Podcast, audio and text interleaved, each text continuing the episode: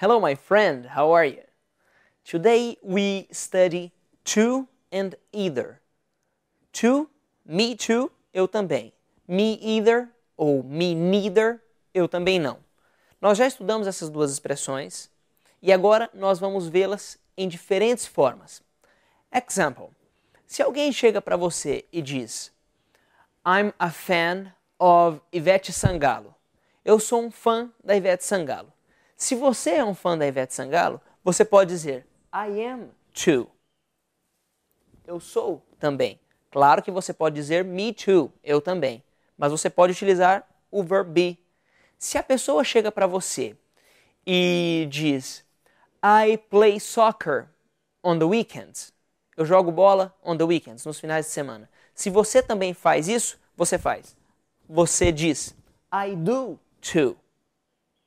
I do too. Porque aqui em cima, I play soccer é um simple present. E aqui, quando você responde, você diz I do too. Eu também. Example, é, I can speak English. Eu digo a você, I can speak English. Com todas as aulas que nós já estamos estudando, você também pode. Então você diz para mim, I can too. Eu também posso. É claro que você pode utilizar o me too para todos esses casos. I am too, I do too, I can too. Só que eu só estou te dando mais recursos para você se comunicar. Caso você eu esteja dizendo algo no negative e você também não faça essa coisa, example, I don't play basketball. Você diz, eu disse para você, eu não jogo basquete. Você diz, I don't either.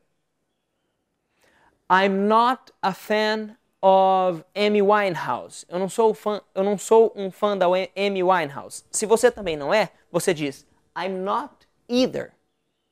Se eu digo para você I can't play the saxophone. Eu não consigo tocar o saxofone. Se você também não consegue, você diz I can't either.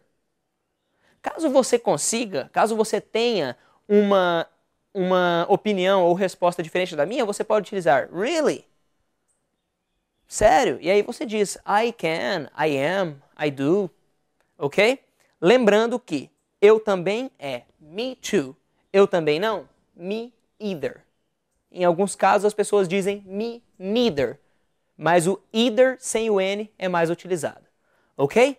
Thank you very much. I'm Felipe Gibi. See you next class. Bye.